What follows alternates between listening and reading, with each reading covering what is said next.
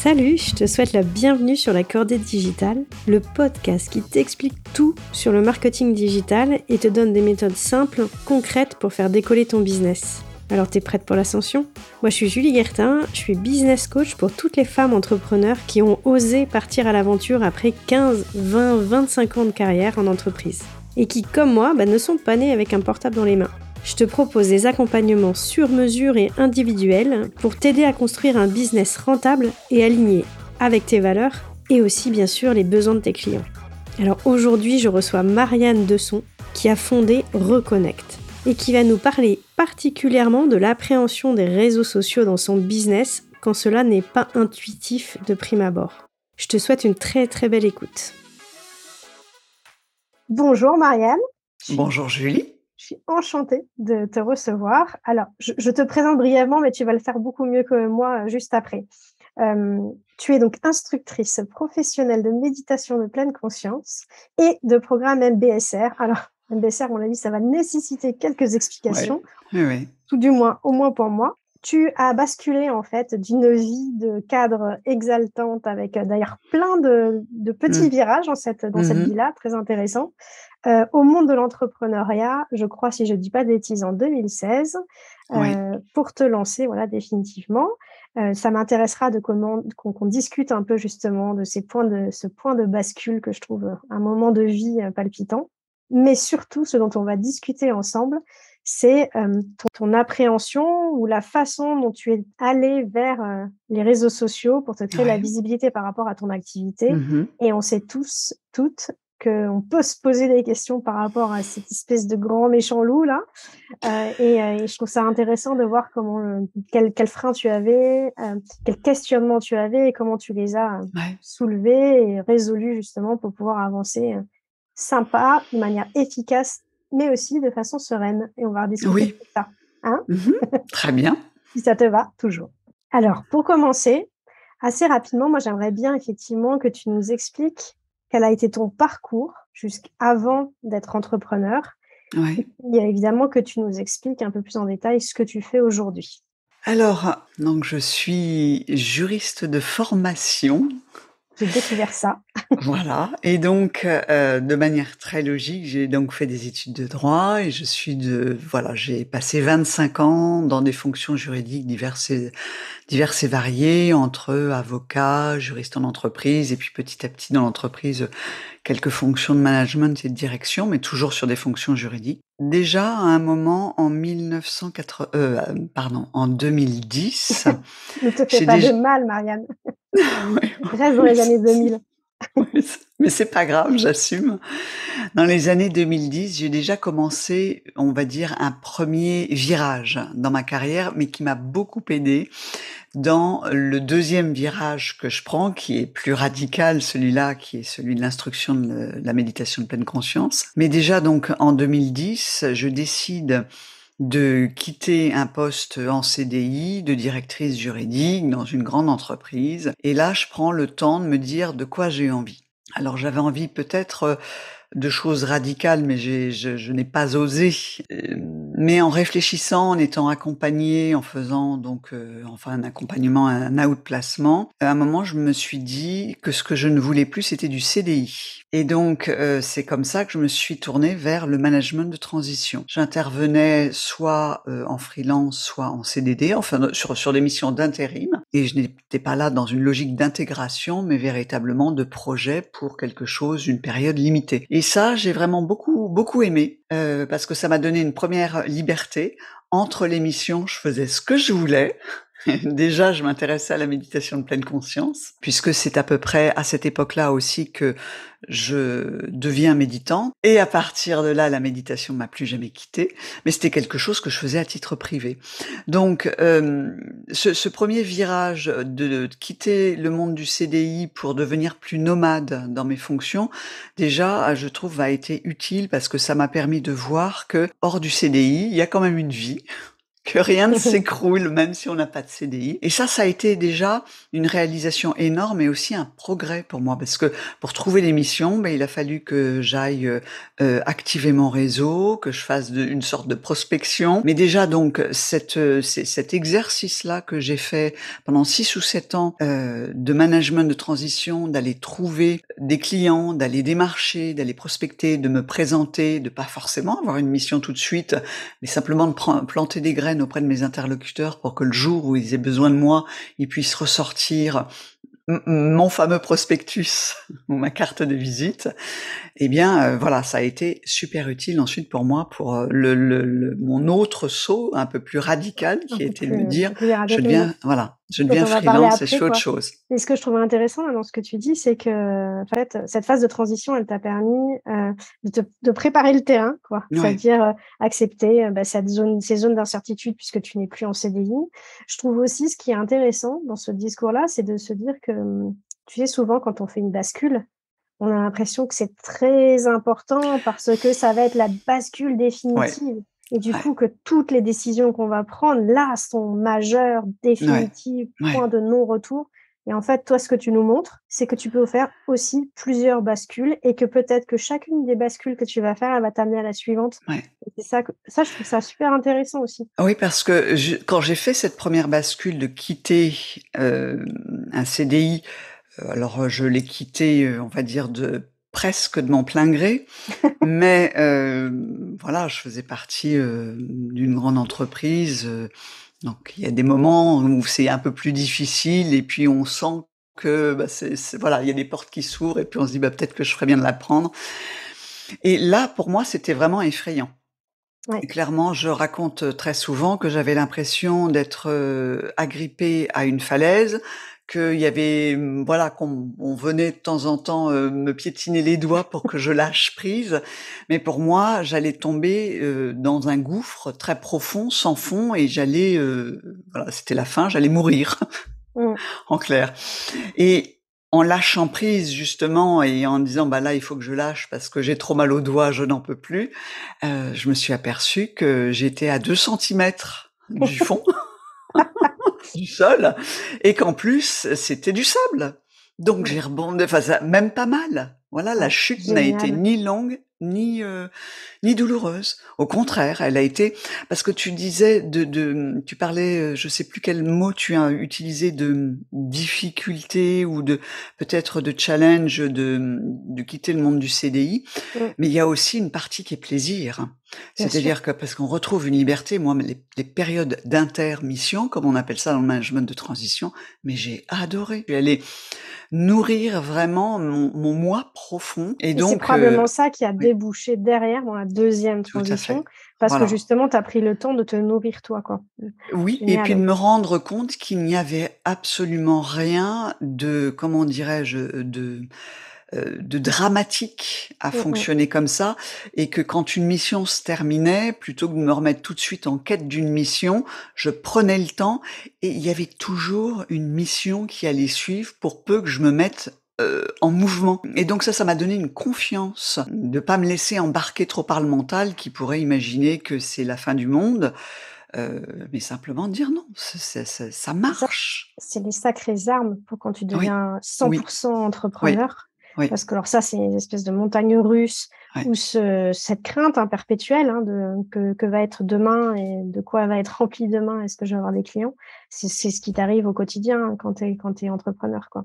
Avant qu'on bascule justement ou qu'on parle de ce moment de bascule vers ta, ta ton troisième virage, mmh. Tu peux nous expliquer du coup justement quelle est ton activité d'aujourd'hui, qu'on comprenne? Alors oui, aujourd'hui donc j'enseigne ou je transmets, j'instruis la méditation de pleine conscience, qui est une méditation, un entraînement de l'esprit euh, à prendre du recul, à être plus dans le moment présent plutôt que à être euh, embarqué dans nos pensées, dans nos émotions. C'est aussi un outil d'intelligence émotionnelle, d'être euh, dans tel un petit hamster dans sa roue hein, mental et euh, dont on ne sait plus qui entraîne l'autre. Est-ce que c'est est-ce que c'est le hamster qui court qui entraîne la roue? Est-ce que c'est la roue qui tourne et donc qui entraîne le hamster? D'être dans cette espèce de d'activité frénétique mentale. Et donc ce que permet la méditation de pleine conscience par des périodes donc d'entraînement qui sont les périodes de méditation où on s'arrête tranquillement, de repérer justement toute cette façon qu'on a de fonctionner pour que ensuite dans notre quotidien, quand euh, on est confronté à des situations euh, bah, normales ou que la vie nous envoie, on a cette capacité à se dire euh, halte là, euh, là je prends du recul, là je vois que c'est mon mental qui est en train de me créer justement des peurs ou des et de pouvoir prendre de la distance et de dire ben ça j'ai pas besoin de l'écouter c'est de pouvoir repérer tous ces moments où tout à coup il y a la peur qui vient me saisir, de pouvoir me dire ok, voilà la peur, c'est normal, qu'est-ce qu'elle a à me dire, mais en revanche ne pas me laisser envahir par elle. Et, là-dedans, la partie programme MBSR, est-ce que tu veux bien nous expliquer rapidement ce que c'est? Oui, parce que la méditation de pleine conscience, il y a plein de manières de l'enseigner. Le programme MBSR, c'est un programme qui a plus de 40 ans, qui est le programme de référence pour apprendre à méditer. Été développé en milieu médical, tel un protocole médical, donc qui est normé et qui a fait l'objet de nombreuses études scientifiques et qui a validé donc les bienfaits de la méditation de pleine conscience telle qu'elle est délivrée par le programme MBSR, parce que c'est facile de, prendre, de faire des études sur l'effet de la méditation de pleine conscience lorsqu'on prend une cohorte de personnes avant un programme MBSR, après un programme MBSR, parce que c'est toujours délivré de la même façon et parce que la façon dont il se déploie, se déroule est normée. Et finalement, aujourd'hui, si on connaît la méditation de pleine conscience, c'est parce qu'elle arrive encapsulée, on va dire, dans le programme MBSR, alors qu'auparavant, elle, elle pouvait être transmise par des, des comment dirais-je, des maîtres spirituels ou, mmh euh, avec une autre religion. Donc il y avait toujours un côté religieux dont on se méfiait, alors que là, le programme MBSR, ça a été fait par euh, un scientifique qui travaillait dans un hôpital, au départ pour le milieu hospitalier, ensuite c'est sorti du milieu hospitalier, puis voilà, c'est ça qui a permis aujourd'hui que la méditation de pleine conscience soit diffusée telle qu'on la connaît. Génial, je ne savais pas tout ça, moi super, merci beaucoup.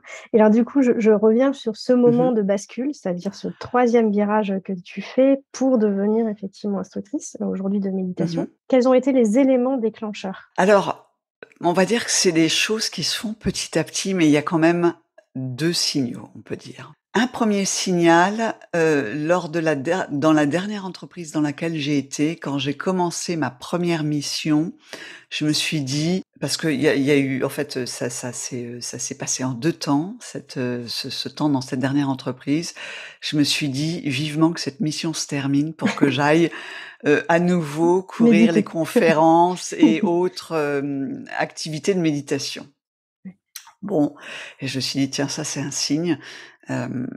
Et la deuxième chose, c'est que à la fin, donc j'ai eu une première mission qui a été renouvelée et ils m'ont dit Marianne, si tu veux, on t'offre un CDI. Et j'ai ah. dit oui. J'ai cédé au, à la pression sociale de l'environnement ambiant qui me disait mais enfin Marianne, management de transition et alors et comment tu fais etc parce que ça c'est toujours présent. Et puis je sais pas. Je crois que j'ai accepté ce CDI pour devenir tellement malheureuse d'avoir accepté ce CDI c'est ça en fait. que je m'en suis dégagée. À un moment je me suis dit mais mmh. c'est pas possible.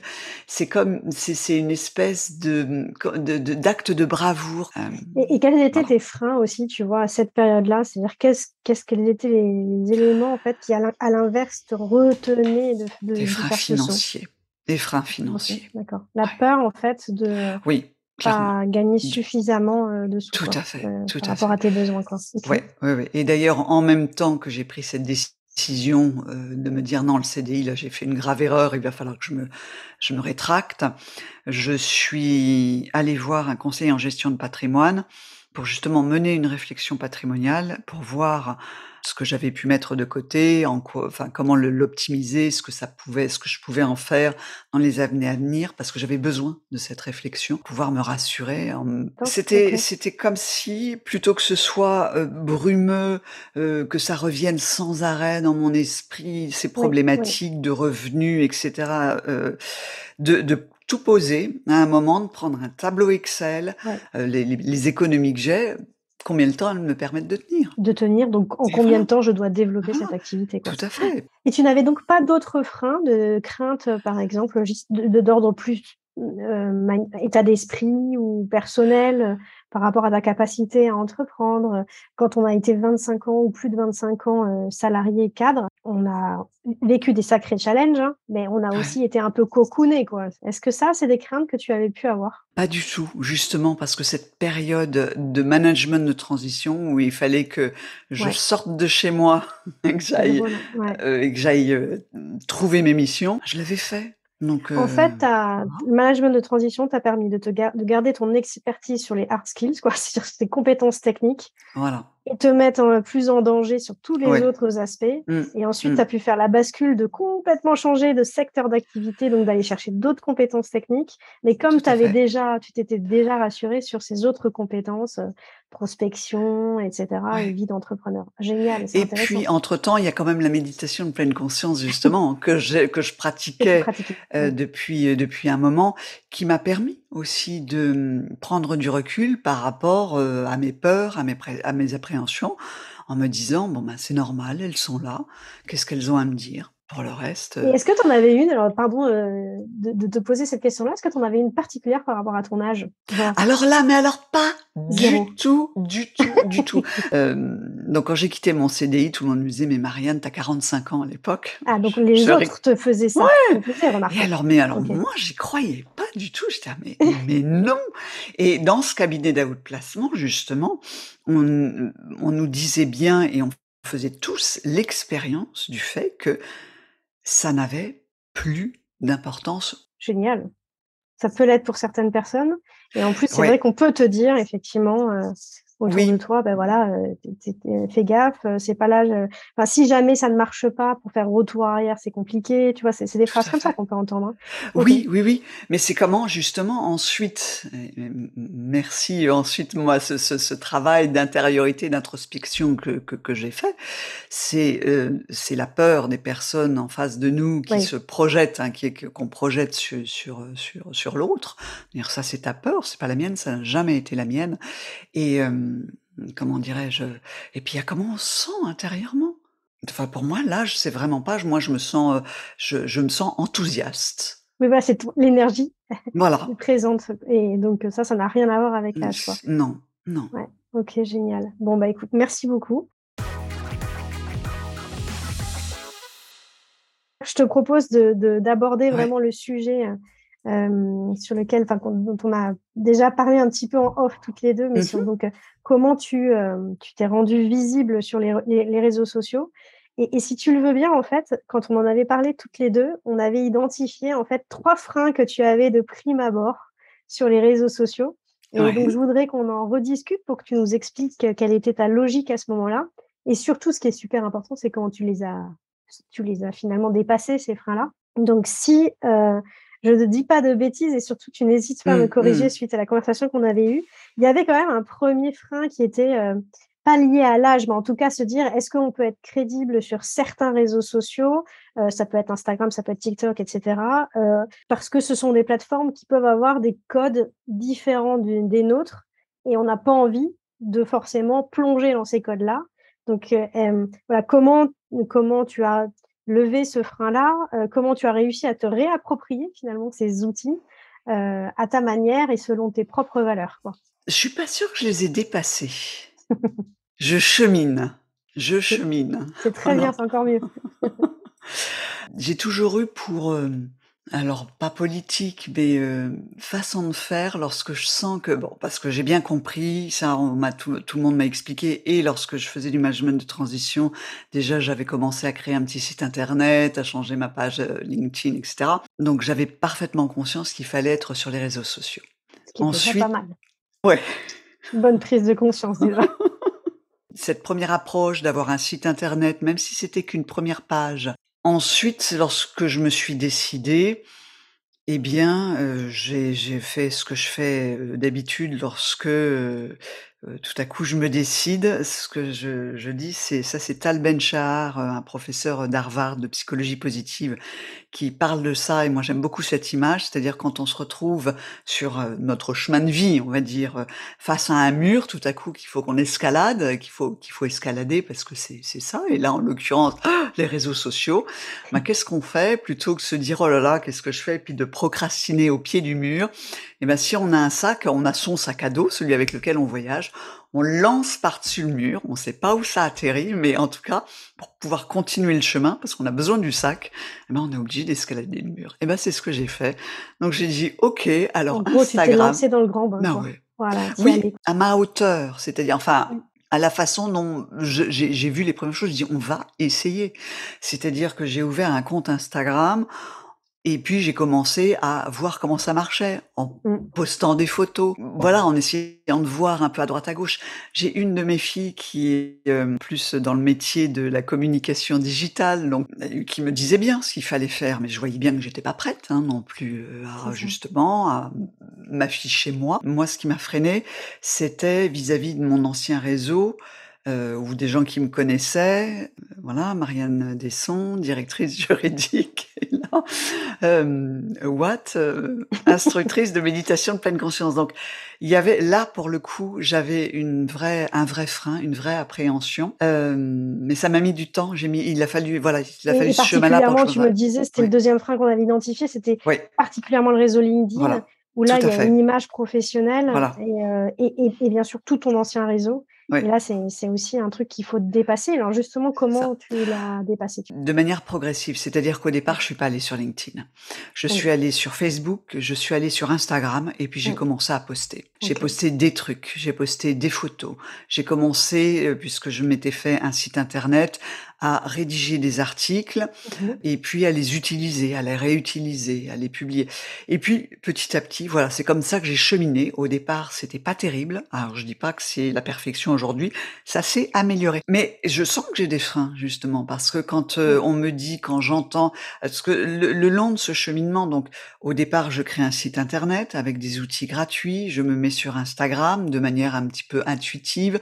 Facebook, euh, Instagram. Je regarde TikTok, mais TikTok, je me dis non, ça c'est vraiment pas ma cible. Autant Instagram, oui, ça peut l'être, mais TikTok, non. Donc j'abandonne TikTok, mais sinon j'étais pas euh, allergique ou euh, je, voilà, je me suis pas dit. J'y suis allée progressivement.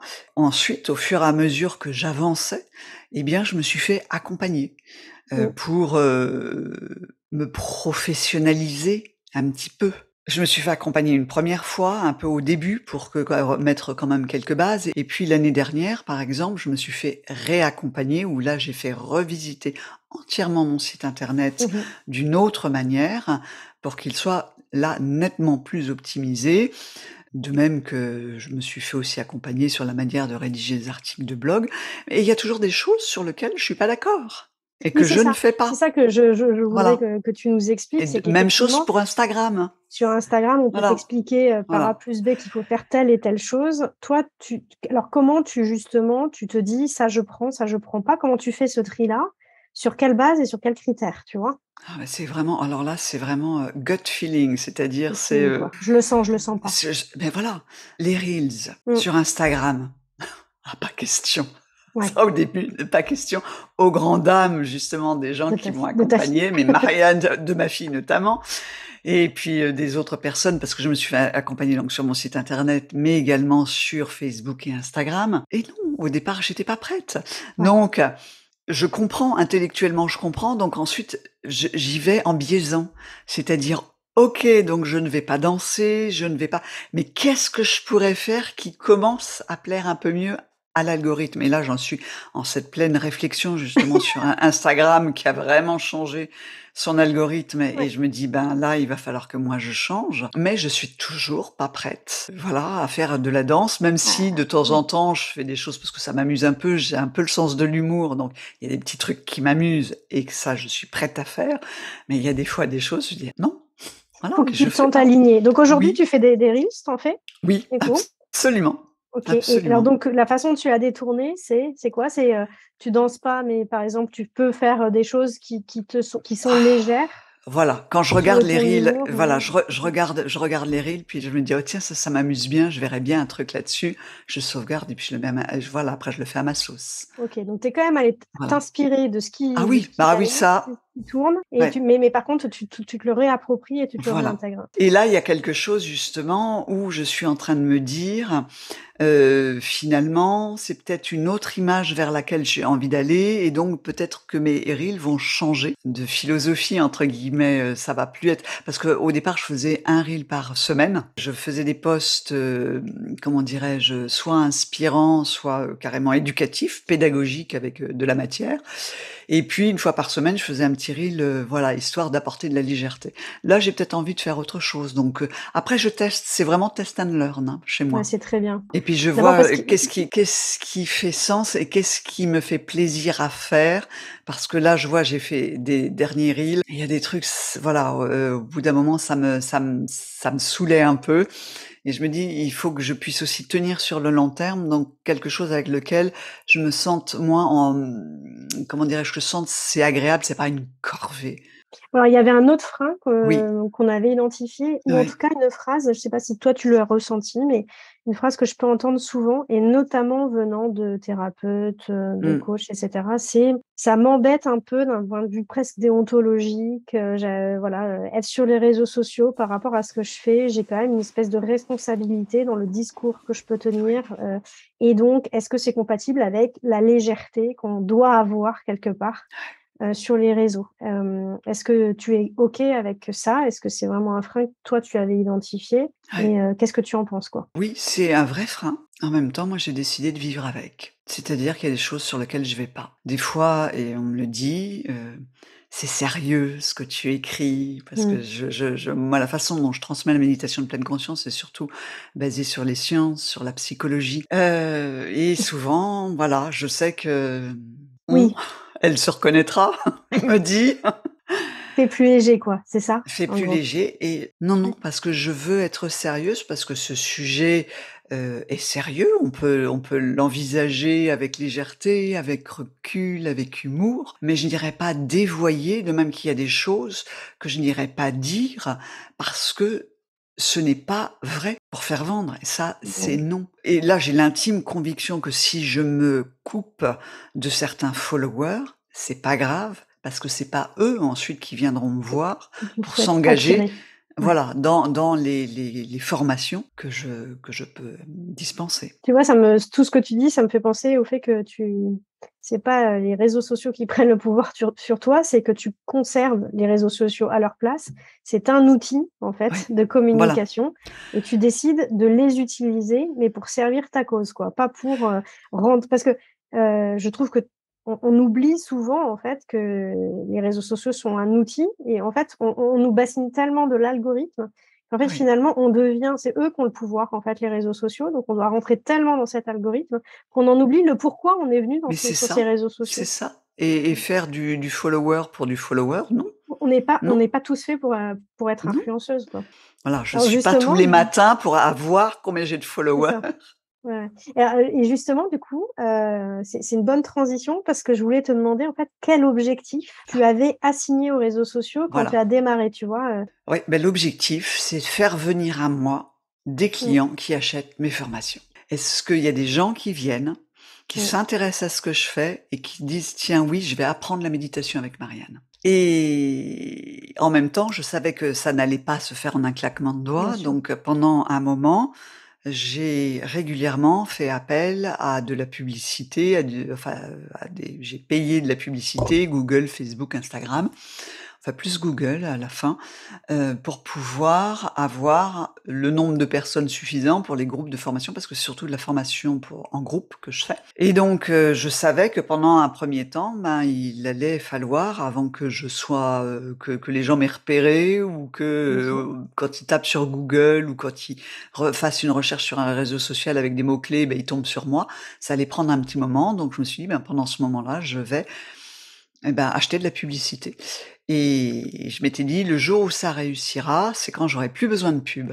Et là, voilà, pour la première fois, yes, premier programme MBSR que je démarre sans pub. Ouais, ça y est, le, côté naturel ouais, absolument. A, complètement pris le dessus. Quoi. Voilà. je voulais te poser la question à la fin, mais, mais, mais, mais parlons-en dès maintenant. Euh, justement, comment on peut. Euh, est-ce que tu peux nous parler justement des résultats que tu obtiens via les réseaux sociaux? En gros, euh, aujourd'hui, tu sais à peu près mesurer combien de ou quel pourcentage de, de clients, entre guillemets, ça t'a ramène? Alors, c'est un peu... le premier levier ou pas? On va dire qu'aujourd'hui, toutes les personnes qui viennent me le sont par une de ces actions de marketing digital, communication digitale que j'ai mise en place, puisque mmh en plus de ma présence sur les réseaux sociaux, c'est là où j'ai euh, été accompagnée, on m'a dit, Marianne, il faut que tu fasses un funnel de vente. Mmh quelle experte. Donc voilà, donc j'ai mis ça en place, donc je sais qu'il y a des gens et que euh, alors j'ai deux, j'ai deux canaux, on va dire, pour essayer d'attirer les gens intéressés, de leur permettre de venir voir de manière simple, sans avoir à payer ni quoi que ce soit. Donc c'est ton fameux programme 8 jours pour découvrir. Voilà, j'ai un programme de, de découverte d'une semaine, mais j'ai aussi des méditations que je propose deux fois par semaine, les méditations matinales où on peut venir et c'est euh, participation libre. Et tu considères ces deux opérations comme étant quelque part où tu t'échantillonnes? Ouais. C'est-à-dire qu'en fait, permet aux personnes euh, de te découvrir au plus grand nombre. Et ensuite, là où tu parles de funnel, que je trouve intéressant, mais tu es tellement expert, je suis obligée d'expliquer aux gens qui nous écoutent, parce que en fait, ça correspond quand même, après, tu as automatisé un cycle de transformation, c'est ça? Non? Ah, Il n'est pas, automatisé, il est humanisé. D'accord, tu, tu mets en place un, tunnel de, ou des actions de transformation pour, pour que ces gens qui sont arrivés par de gratuit quelque part, petit à petit, se transforment en clients. Quoi. Ok, mmh. génial top ça, dis donc. On aurait pu faire aussi un épisode là-dessus, tu sais. quand tu, as démarré, donc tu parlais, tu avais dit Instagram, Facebook, comment tu les as sélectionnés? Pourquoi tu n'es pas allé sur LinkedIn? Alors, euh, parce que j'ai fait ce travail à un moment ou un autre, donc je me fais coacher sur les réseaux sociaux. On me dit, Marianne, il faut que tu fasses des personas. Ok. C'est parti. Parfaite, elle est parfaite. voilà. Donc, ce que j'ai fait, et donc c'est là où j'ai vu que les personnes cibles auxquelles je m'adresse sont pas sur TikTok. Donc là, j'ai laissé tomber. Euh, en revanche, LinkedIn, voilà, ça c'est, euh, je me suis dit à un moment, et ça c'est une vraie croyance limitante, mais je, tant qu'elle était très présente en moi, je me sentais pas capable de passer le pas. Donc je me suis dit bon bah tant pis, on va attendre. Passer de publications que je faisais sur LinkedIn sur le management de transition, sur les dernières réglementations en termes de protection de données, puisque c'était mon dernier domaine de prédilection, à euh, soyez zen donc, euh, et que mon réseau était fait uniquement de, de bah, des personnes de ma vie professionnelle précédente. J'ai d'abord fait euh, euh, à l'occasion de vœux 1er hein, janvier, bonne année. Ah, et d'ailleurs, je vous, je vous informe que, voilà, avec quelque chose d'assez light. Combien de temps il s'est passé entre euh, ça ah, m'intéresse de savoir entre, entre Insta et tu vois. Et là du temps, là du temps parce que entre temps, je suis allée euh, m'exercer. Enfin, j'ai aussi été euh, porter la méditation de pleine conscience dans les entreprises. Et par rapport au monde des particuliers, le monde de l'entreprise, je le trouve beaucoup beaucoup plus hermétique. C'est-à-dire que moi, j'ai trouvé beaucoup moins d'engagement dans les entreprises que dans les programmes que je fais à titre privé. Donc ça, cette première chose me faisait, me faisait dire, outre donc cette, cette résistance du fait de, mon, de ce revirement, quelque chose me faisait dire, la méditation de pleine conscience, c'est pas pour les professionnels, c'est vraiment quelque chose de privé. Et donc pas LinkedIn. Ouais, je donc on publie pas là-dessus. Intéressant. Et puis finalement, euh, parce que la méditation de pleine conscience euh, fait son chemin, hein, il n'y a pas que moi qui porte le message, mais il y a aussi plein d'autres gens. Au fur et à mesure, moi, je me suis fait mon réseau aussi auprès d'autres instructeurs, auprès de, auprès d'enseignants, auprès de médecins qui portent aussi cette, cette pratique. Et donc, je me suis abonnée et on a rentré en relation. Donc là, j'ai vu mon fil. Hein, euh, LinkedIn a changé de couleur, entre guillemets, parce que justement, il y avait d'autres gens et je voyais des publications. Et ça aussi, ça m'a fait changer en me disant, mais non, finalement. Il y a des gens, d'autres gens qui prennent cette D'autres gens qui, qui parlent, qui écrivent, qui euh, communiquent à propos de la méditation de pleine conscience, y compris dans le domaine professionnel. Donc c'est là où moi je suis en train de faire ce revirement et je suis aussi en train de me dire, il y a tout un tas de personnes qui correspondent justement, euh, qui sont dans ma cible, mmh. qui ne sont pas sur Facebook, qui ne sont pas sur Instagram, mais qui sont sur LinkedIn. Donc il faut aussi que ces personnes-là, je puisse y avoir accès. Donc je suis en train de commencer à, apparaître beaucoup plus régulièrement sur LinkedIn, euh, même si j'ai cette intuition qu'il faudrait que je fasse un peu différemment pour LinkedIn. Euh, mais donc ça m'oblige sur une même thématique à le traiter de manière différente. Ça, ça prend du temps. Ah, donc ça, on va, on va en reparler, Marianne. Ce que je trouve intéressant dans ce que tu dis sur LinkedIn, c'est que hum, tu parles aussi d'une évolution de la méditation. Moi, je pense qu'il y a aussi une énorme évolution, c'est LinkedIn. LinkedIn n'est plus du tout la plateforme hyper sérieuse qu'elle était il y a euh, mmh. cinq ans.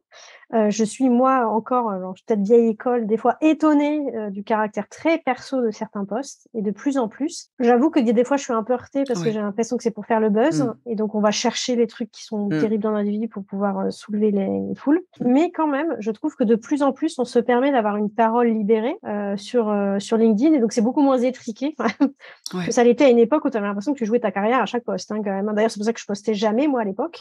Génial. Bon, mais super. Alors J'aimerais bien aussi te poser des questions justement sur comment tu construis ton planning éditorial, c'est-à-dire euh, comment tu te dis euh, tiens, je vais poster ça ce matin. Justement, est-ce que c'est en fonction de tes chakras et de ton envie du jour? Est-ce que c'est quand même réfléchi? Si oui, comment? Ça dépend des périodes parce qu'il y a des périodes où euh, j'ai eu besoin de me faire un planning éditorial, donc un fichier Excel. Voilà parce que ça me soulage. Et puis il y a des fois, ça me saoule. Et là, c'est dans une partie où je n'ai pas envie d'être tenu par un calendrier éditorial parce qu'il y a des choses qui me viennent spontanément. Alors, J'essaye maintenant de, de comment dirais-je, d'alterner, c'est-à-dire que je ne fais pas toujours le même type de publication. J'ai bien compris que de temps en temps, une citation inspirante, un reel, un article de fond, etc. Donc il y a une espèce d'alternance qui se met en place de manière naturelle. En revanche, je note hein, tous mes sujets euh, à la volée. Donc euh, j'ai euh, des, des, petites fiches de petits sujets, gros sujets. Donc les idées te viennent comment, par exemple? Tu vois, est-ce que c'est le vécu? Est-ce que c'est une lecture? Est-ce que comment tu t'inspires en fait euh, Tout, les articles que que je lis ailleurs, euh, tout à coup une méditation guidée, puis il y a quelqu'un qui me fait un partage d'expérience. Je dis oh, mais ça c'est super intéressant. Mmh. Hop. Alors justement, tu fais des articles de blog, ça c'est intéressant parce que c'est une mécanique qui est quand même importante. Comment ces articles de blog euh, qui sont longs, riches, est-ce que tu les réexploites en format plus court comment tu, le réexploites justement pour euh, démultiplier la richesse du contenu d'un article sur 5, 10 posts ou... Ça, tu le fais? J'y pense et puis j'oublie. On va dire que... C'est mal, Marianne, c'est mal. Je sais, pardon. Je promets, je recommencerai plus.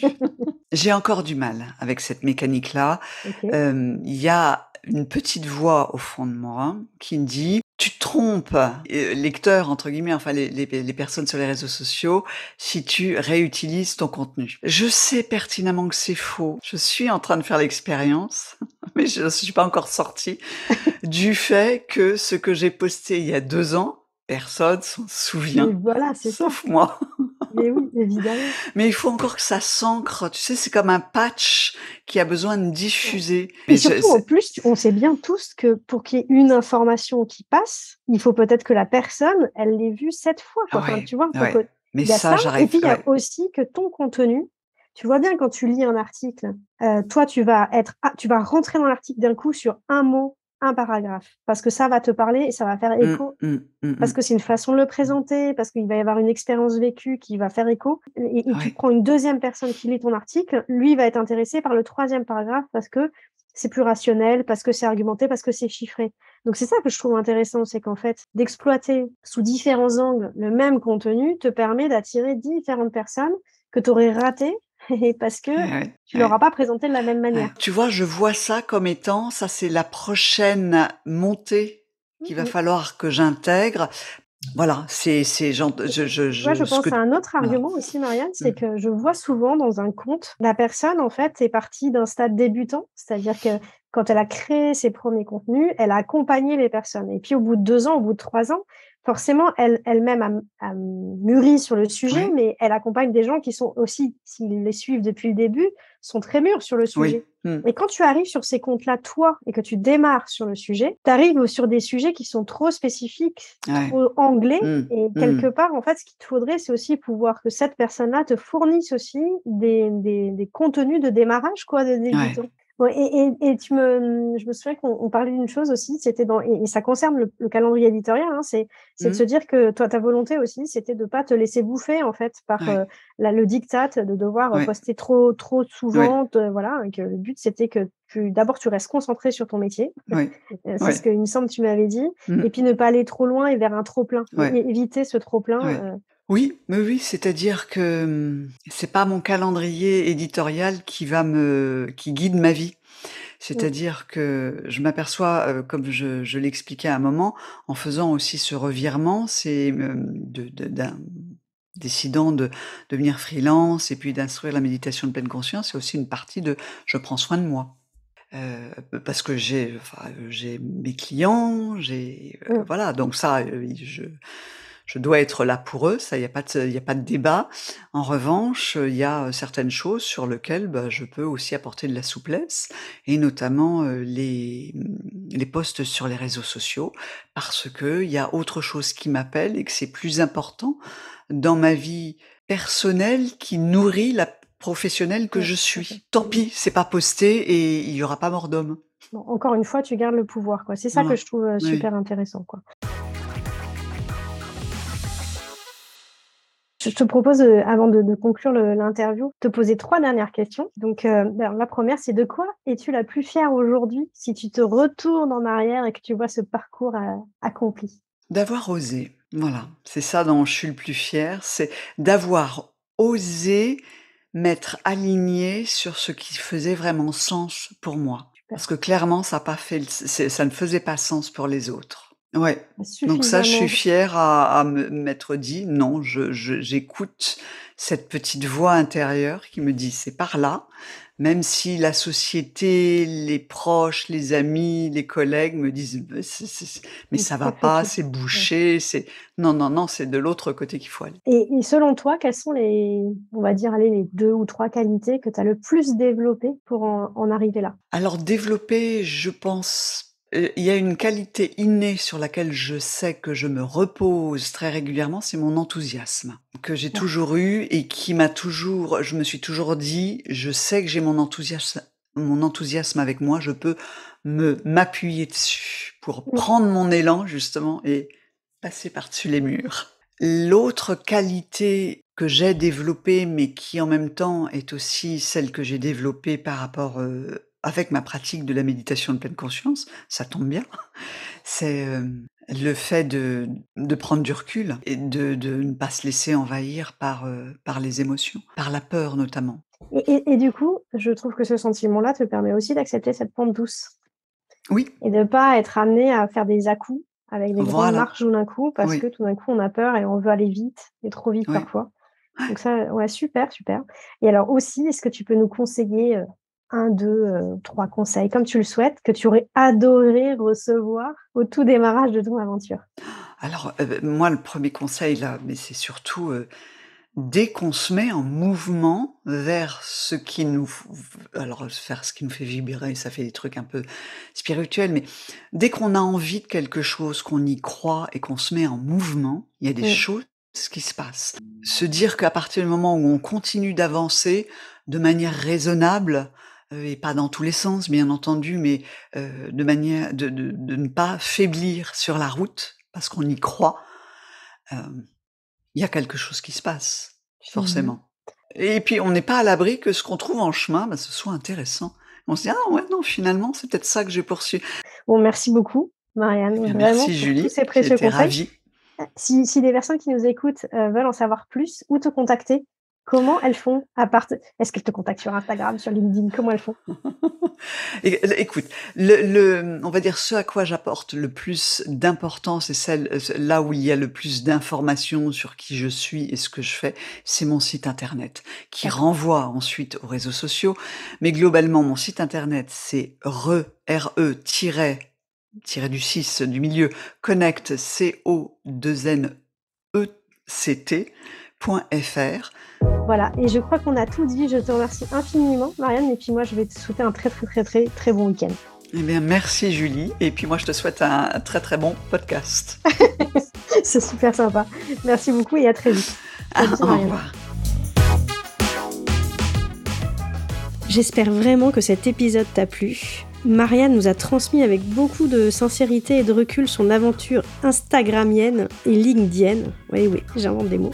Alors pour prendre contact avec Marianne, c'est très simple. Il te suffit de visiter son site re-connect, co 2 n e Si tu souhaites toi aussi lancer ton propre projet et que tu souhaites te faire accompagner pour justement, bah, par exemple comme Marianne, pour dépasser tes a priori et maximiser ta visibilité en utilisant bah, les outils d'aujourd'hui, tout en restant bien aligné avec qui tu es et bien sûr tes valeurs.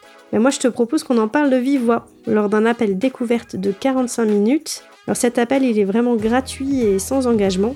L'idée c'est vraiment qu'on apprenne à se connaître et puis pour voir si on a envie de faire un petit bout de, de chemin ensemble. En tout cas moi je serai ton Sherpa digital avec grand plaisir. Alors à très vite, j'ai hâte de te retrouver pour le prochain épisode. N'oublie pas de t'abonner au podcast, comme ça tu seras alerté de la sortie du prochain épisode. Et si cet épisode t'a plu, alors s'il te plaît, n'oublie pas de me laisser un petit commentaire. Tu peux le faire sur Apple Podcast. Tu peux aussi le faire si tu le souhaites sur YouTube ou Spotify. Vraiment, ton feedback, et particulièrement au démarrage de l'aventure, il est super important pour moi tu me dises ce qui te plaît, ce te plaît moins, qu'est-ce que tu voudrais voir, entendre plus, etc. Bon, je te souhaite une très très très belle semaine. Ciao